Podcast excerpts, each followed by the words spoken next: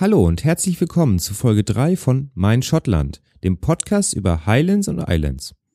Diesmal wird es nass, rau, sandig, felsig und teilweise auch abgelegen, denn ich möchte über Schottlands Meeresküsten und Inseln sprechen. Auf die Lochs und Flüsse im Inland werde ich ein anderes Mal eingehen.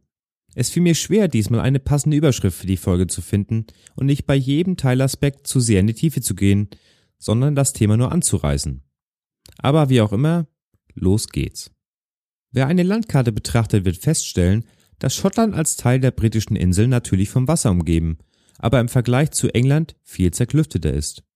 Ähnlichkeiten lassen sich mit der Westküste von Irland erkennen. Geformt durch die Eiszeit wirkt gerade die Westküste mit den vielen Inseln ziemlich ausgefranst und rau. Viele größere und kleinere Inseln, mal näher oder ferner vom schottischen Festland, Salzwasserlochs, Süßwasserlochs und das Festland selbst ergeben extrem abwechslungsreiche Küsten. Das schottische Seegebiet, also bis zu zwölf nautischen Meilen von der Küste entfernt, ergibt eine größere Fläche als das gesamte schottische Festland und die Insel zusammen. Alle Onshore- und Offshore-Wasserflächen machen dabei 13 Prozent der europäischen Seefläche aus und bieten Lebensraum für mehr als 8000 verschiedene Arten von Tieren. Das Festland an sich hat knapp 9900 Kilometer Küste. Mit allen 790 Inseln werden es insgesamt 16.500 Kilometer. Aneinandergelegt und ausgestreckt würde diese Strecke von Schottland bis nach Australien reichen. Die Küstenform reicht von hohen Klippen und steinigen Küsten über Kiesstrände und wenige größere Sandstrände bis hin zu Salzwiesen und dem Machair, einer sehr fruchtbaren Bodenart in Küstennähe, die nur in Schottland und Irland zu finden ist. Die Bewohner von Schottland mussten und müssen also oft ein Boot oder Schiff benutzen, um zu reisen oder Handel zu treiben. Vom kleinen Ruderboot bis zu den großen Überseeseglern, die 1698 eine schottische Kolonie in Südamerika gründen wollten.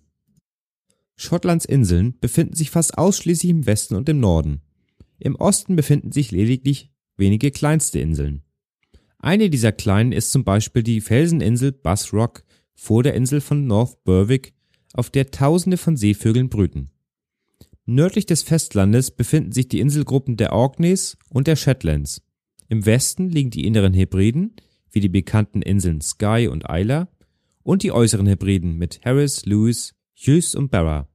Von den 790 Inseln sind aber nur knapp 100 dauerhaft bewohnt. Die meisten Menschen wohnen auf der Insel Lewis. Die Westküste wurde von Gletschern der letzten Eiszeit tief eingeschnitten und geschliffen. Täler ziehen sich teilweise tief in das Festland und bilden so lange Seen, in Schottland Lochs genannt.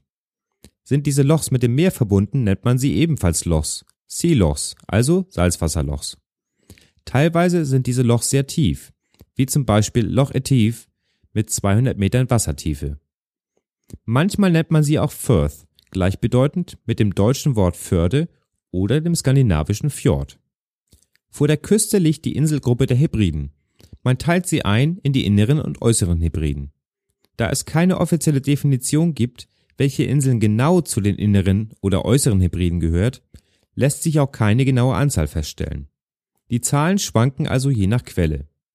Manche Insel würde mancher vielleicht gar nicht Insel nennen, wenn es nur flache Erhebungen sind, die bei Ebbe trockenen Fußes erreicht werden können, wie zum Beispiel Elan Donan mit der gleichnamigen berühmten Burg darauf. Elan bedeutet übrigens einfach Insel.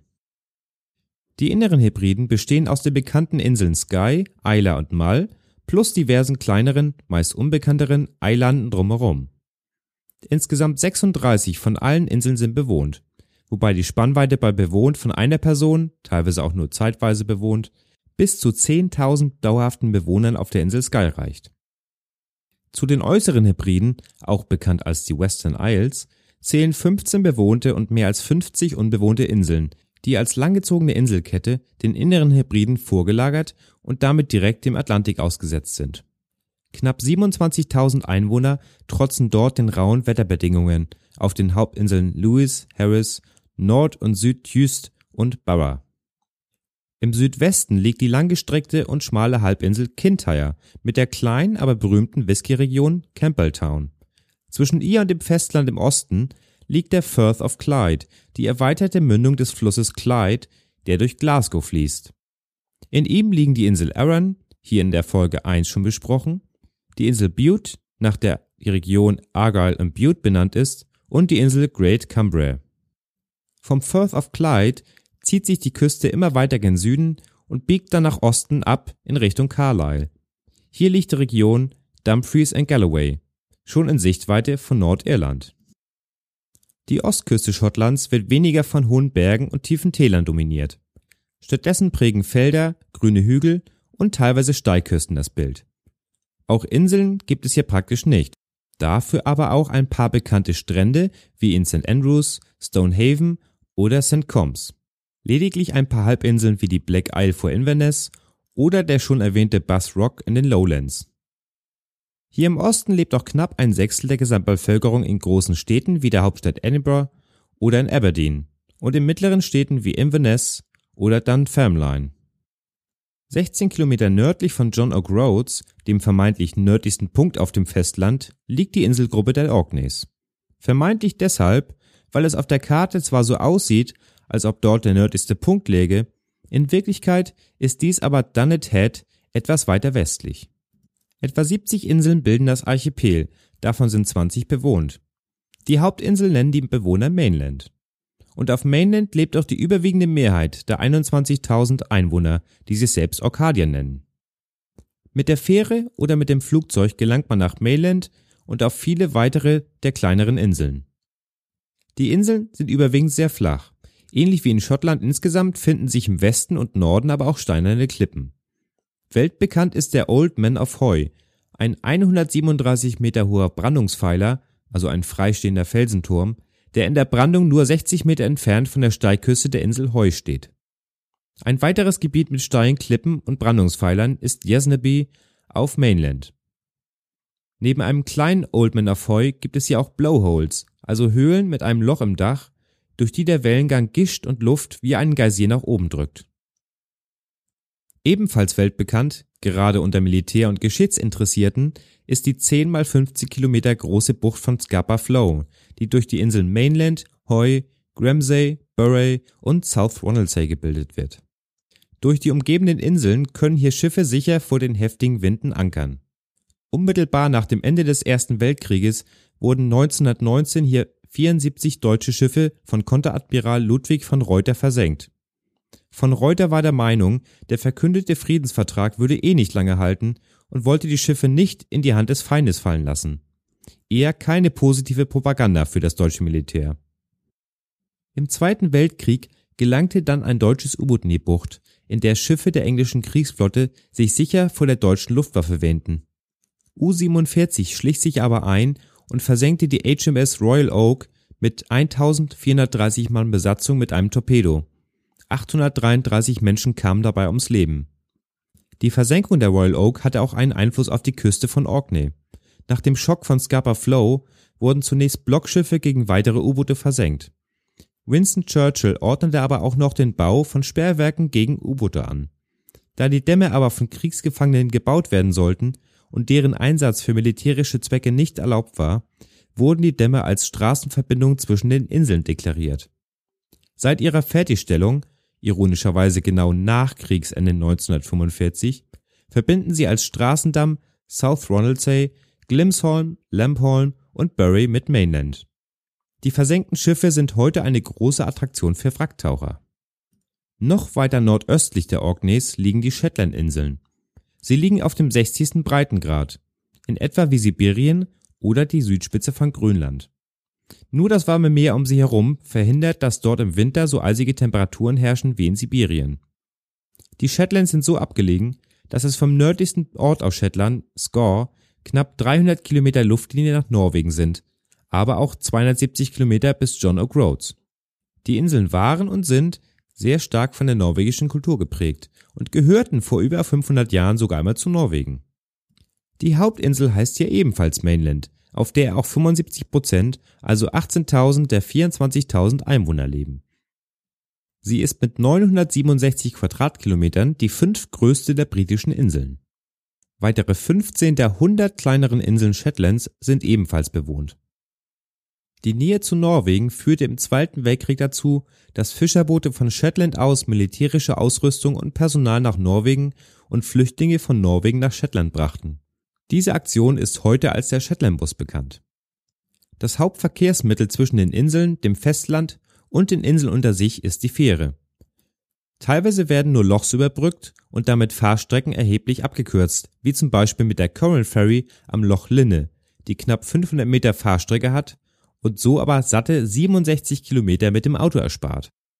60 Fährverbindungen werden von der staatlichen Fährgesellschaft Caledonia McBrain und zehn weiteren privaten Anbietern angeboten. Die Spannweite reicht von einer kleinen Autofähre wie der Coral Ferry, die ca. 20 Pkw aufnehmen kann, bis zur MV Loch Seaforth, die zwischen Allerpool und Stornoway verkehrt und 700 Passagieren, 140 Autos und diversen Lkw Platz bietet. Die Fähre Loch Seaforth wurde in meiner Heimatstadt Flensburg gebaut und ich fuhr dieses Jahr sogar auf ihr die Strecke nach Allerpool. Caledonia McBrae bedient ausschließlich Fährrouten an der Westküste. Brücken und Viadukte gibt es generell viele in Schottland. Und viele sind auch weltbekannt und werden bildlich mit Schottland verbunden. Da wären natürlich die drei Brücken über den Firth of Forth bei Edinburgh, die markante rote Eisenbahnbrücke, die alte Straßenbrücke Forth Bridge und die neue Straßenbrücke Queensferry Crossing, die die Forth Bridge ersetzen soll und gerade 2017 fertiggestellt wurde. Ebenfalls sehr bekannt ist das Glenfinnan Viadukt, ein Eisenbahnviadukt am Loch Shiel, das in mehreren Harry Potter Filmen als Kulisse diente. Brücken von Insel zu Insel oder Insel zum Festland gibt es erstaunlicherweise sehr wenige. Die meisten Brücken finden sich auf dem Festland und überbrücken dort Täler, Seen oder Flüsse. Eine der großen Brücken, die eine Insel mit dem Festland verbindet, ist die Skybridge. Seit 1995 überspannt sie mit 500 Metern Länge eine Meerenge des Loch of Lochalsh und ersetzt damit die überlastete Fähre. Nachdem jahrelang von der Bevölkerung für eine Brücke gekämpft wurde, zogen die Betreiber der Brücke ein Konsortium mehrerer Firmen, mit hohen Mautgebühren von fast 6 Pfund pro Überfahrt die Wut der Anwohner auf sich. Schließlich kaufte der schottische Staat 2004 die Brücke zurück und stellte die Mautgebühren ein. Weitere große Brücken gibt es unter anderem über den Tay bei Dundee, die Cassock Bridge von Inverness auf die Halbinsel Black Isle, die Cromarty Bridge von der Black Isle über den Cromarty Firth und die Brücke über den Dornoch Firth. Die Anbindung der küstennahen Inseln würde sich wohl bei der Abwägung der Baukosten gegenüber der Anzahl der Nutzer einfach nicht lohnen, vom Eingriff in die Natur mal abgesehen. Tunnel auf oder zu Inseln gibt es gar nicht, jedenfalls habe ich keine herausfinden können. Wo die Meerestiefe sehr gering und der Abstand nicht zu groß ist, wurden einige Dämme für Straßen gebaut. Ein Beispiel sind die bereits erwähnten Churchill Barriers auf Shetland. Aber auch zwischen Nord- und Südjust und Südjus und der Insel Eriskay verlaufen Autodämme. Schottlands Nähe zum Meer bringt einerseits die Möglichkeiten des Lebens und Arbeiten mit und an dem Meer. Andererseits hat das schnell wechselnde, oft schlechte Wetter über die Jahrhunderte unzählige Schiffe in Seenot gebracht. Und weitere ungezählte Menschen verloren ihr Leben in der See. Seezeichen oder Leuchttürme gab es lange Zeit nicht. Teilweise wurden Leuchtfeuer, also Kohle oder große Scheiterhaufen entzündet aber bei schweren Stürmen oder dichtem Nebel war auch das keine zuverlässige Navigationshilfe. Der erste Leuchtturm wurde 1635 oder 36 auf der Isle of May in der Mündung des Firth of Forth errichtet und mit Kohle betrieben. Das Kohlefeuer auf dem Dach verbrauchte rund 400 Tonnen Kohle im Jahr und erforderte drei Mann zum dauerhaften Betrieb. Weitere Leuchttürme entstanden teilweise durch private Initiative. 1786 wurde durch einen Parlamentsbeschluss die Commissioners of Northern Lighthouses gegründet, heute als Northern Lighthouse Board, also nördliche Leuchtturmdirektion, bekannt. Sie sollte sich anfangs erstmal um den Bau und Betrieb der vier Leuchttürme Kinnaird Head, North Ronaldsay, Sculpey und Mull of Kintyre kümmern. Pionier für den Leuchtturmbau in Schottland war dabei eine Familie, deren Name auch heute noch weltbekannt ist die aber wohl eher mit einem bestimmten Familienmitglied assoziiert wird. Die Familie Stevenson. Ja, es handelt sich um die Familie, der auch der Schriftsteller Robert Louis Stevenson entstammt und der Romane wie Die Schatzinsel oder Der seltsame Fall des Dr. Jekyll und Mr. Hyde schrieb. Ab 1811 baute die Familie Stevenson für das Northern Lighthouse Board 114 Leuchttürme an Schottlands Küsten. Daran waren Robert Louis Stevensons Vater, sein Großvater, seine beiden Onkel, zwei Cousins und sein Neffe beteiligt. Auf die Familie Stevenson werde ich sicher irgendwann in einer separaten Folge eingehen. Heute verwaltet und wartet das Northern Lighthouse Board den Bestand von 206 Leuchttürmen und etlichen Seezeichen und Navigationshilfen. Außerdem noch zwei spezielle Schiffe namens Leuchtturmtender, die für die Wartung und Versorgung genutzt werden. Ausgemusterte Leuchttürme kann man heute sogar als Ferienwohnung mieten. Die Preise reichen dort von 65 Euro bis zu 385 Euro pro Übernachtung. Eine tolle Aussicht ist wohl meistens im Preis inbegriffen. Außer als Handels- und Reiseweg lebt die Bevölkerung Schottlands auch zu einem großen Teil vom Meer und seinen Erzeugnissen. Neben der normalen Fischerei in kleinem oder größerem Maßstab wird schottischer Lachs immer beliebter und auch in großen Aquakulturen gezüchtet. Diese Aquakulturen sind aber inzwischen sehr umstritten, da sie wohl auch negative Auswirkungen auf das natürliche Ökosystem haben. Auch Schalentiere wie Muscheln, Krebse oder Hummer oder gar Algen werden gefischt und verkauft. Eine große Säule der schottischen Wirtschaft ist der Tourismus. Und neben Unterkünften aller Form und Größen sind natürlich Aktivitäten am und auf dem Wasser sehr beliebt. Da wäre Wassersport in allen Formen, Angeln, Klettern an den Küsten und Tierbeobachtung von Walen oder Delfinen. Viele Arbeitsplätze schafft auch die Ölindustrie. Vor der Ostküste Schottlands wurden 1966 Öl und Gas gefunden und seit 1976 auch gefördert. Der Fischerhafen Aberdeen entwickelte sich zum Basishafen für die Ölindustrie und ist es bis heute geblieben. Große Ölhäfen befinden sich auf Orkney und Shetland. Von dort wird das Öl mit Tankern in alle Welt verschifft. Öl und Gas setzten 2014 die Summe von 35 Milliarden Pfund um. Allerdings ist das nur weniger als ein Prozent des Bruttoinlandsproduktes Großbritanniens. Erneuerbare Energien lassen die Ölindustrie aber heute schon schrumpfen und ein schwankender Ölpreis macht die Förderung nicht gerade kalkulierbarer. Schottland hat den Wandel erkannt und bekennt sich zu erneuerbaren Energien. Denn die Elemente Wind und Wasser sind im Übermaß vorhanden und werden auch schon genutzt. Es fing an mit klassischen Staudämmen in den Highlands, dann kam die Windenergie dazu. Heute versucht man mit neuen Methoden auch dem Meer direkt seine Energie abzuringen. Auf Shetland testen diverse Projekte neue Techniken für die Energiegewinnung aus dem Meer zum Beispiel futuristische Wellen- oder Gezeitenkraftwerke.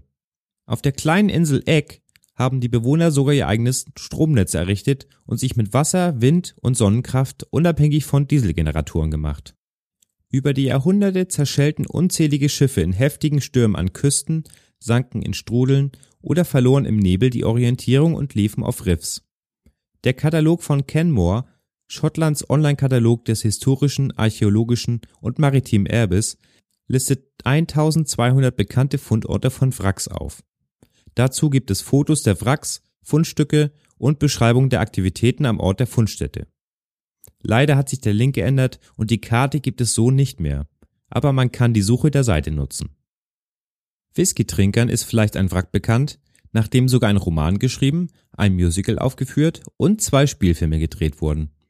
Die 1923 als London Merchant auf Kiel gesetzte und 1941 umgetaufte SS Politician (SS für Steamship) sollte von Liverpool aus als Teil eines Geleitzuges Luxusgüter nach Kingston auf Jamaika und nach New Orleans transportieren. Neben Autos, Banknoten, Fahrrädern, Baumwolle und Tabak befanden sich auch 28.000 Kisten Scotch aus Edinburgh und Glasgow an Bord. Von Glasgow aus setzte der Kapitän Kurs auf The Minch die Meeresenge zwischen den Inseln Skye und den äußeren Hebriden. Danach war geplant, sich dem Konvoi über den Atlantik anzuschließen. In einem schweren Sturm lief es am 5. Februar 1941 vor der Insel Eriskay gegen einen Unterwasserfelsen und schlug Leck. Außerdem brach die Propellerwelle und das Schiff war somit manövrierunfähig. Die Besatzung musste das Schiff aufgeben und rettete sich mit Rettungsbooten auf das nahe Eiland. Da aufgrund der Rationierung in Kriegszeiten Mangel an diversen Lebensmitteln und erst recht Luxusgegenständen wie Unverzolpen Whisky bestand, sahen die Inselbewohner das Wrack als Strandgut an und bedienten sich reichlich daran, bis die Behörden eingriffen. Nach den Flaschen wurde gesucht und etliche Inselbewohner mussten in Haft. Etwa 24.000 Flaschen wurden wohl beiseite geschafft und versteckt. Da es aber nicht gelang, die Plünderungen zu verhindern, wurde das Schiff kurzerhand gesprengt. Auch heute werden immer wieder mal Flaschen an Land gespült. In Umlauf gekommene Flaschen wurden auch zu Blended Whisky gemischt und können gelegentlich auch käuflich erworben werden. Vorausgesetzt, man hat das passende Portemonnaie. Zwei Originalflaschen wurden 2013 für mehr als 12.000 Pfund versteigert. Aber auch heutzutage bleiben die Seewege Schottlands gefährlich. Am 3. Januar 2015 havarierte das Frachtschiff MV Semfjord im Pentland Firth, dem Meeresenge zwischen den Orkney-Inseln und dem schottischen Festland. Die Besatzung einer Fähre entdeckte das Schiff, nur noch mit dem Bug aus dem Wasser ragend, also senkrecht versunken. Die achtköpfige Besatzung wurde nie gefunden. Laut der offiziellen Untersuchung war das Schiff der rauen See nicht gewachsen und der Kapitän hätte Schutz im sicheren Hafen suchen sollen. Am 18. Februar 2015 lief die Lisblink Seaways auf dem Weg von Belfast nach Skagen bei voller Fahrt nahe Kilshuan in Westschottland auf das Ufer. Dabei traten 25 Tonnen Treibstoffe aus. Die Untersuchung ergab menschliches Versagen. Der diensthabende Wachoffizier war angetrunken und hatte diverse technische Einrichtungen außer Kraft gesetzt. Schottlands Küsten können Seefahrzeugen aller Art also sehr gefährlich werden und deshalb ist eine gute Küstenwache und Seenotrettung unerlässlich. Die Seenotrettung wird in ganz Großbritannien von der Maritime and Coast Guard Agency in Southampton koordiniert. Die Einsätze werden von diversen Organisationen durchgeführt, unter anderem von der Royal Navy, der Royal Air Force, ehrenamtlichen Seenotrettern und der RNLE, der Royal National Lifeboat Institution. Hubschrauber für die Rettung aus der Luft werden seit 2017 nicht mehr von der Royal Navy oder Royal Air Force gestellt, sondern von der privaten Firma Bristow im Auftrag der Maritime and Coast Guard Agency. Vier Hubschrauberstandorte gibt es momentan in Schottland. Sunburg auf Orkney, Stornoway auf Lewis, Inverness und Prestwick ca. 50 Kilometer südlich von Glasgow. Die größte Organisation für Search and Rescue auf See ist die Royal National Lifeboat Institution. Sie wird wie die Deutsche Gesellschaft zur Rettung Schiffbrüchiger durch Spenden finanziert, ist aber in Großbritannien dem Verkehrsministerium unterstellt. Sie unterhält derzeit 237 Standorte mit 444 Rettungsbooten, davon 44 in Schottland. 4600, fast ausschließlich ehrenamtliche Helfer, kümmern sich im gesamten Vereinigten Königreich um Notrufe auf See und den Schutz von Badenden an den Stränden. Das war also ein mehr oder weniger grober Überblick über Schottlands Küsten und das Leben am Meer. Ich habe selber wieder sehr viel gelernt und so einige Teilthemen ausgemacht, die es wert wären, selbst zum Thema zu werden. Adressen mit weiteren Informationen findet ihr in den Show Notes dieser Folge und auf der Episodenseite auf der Homepage.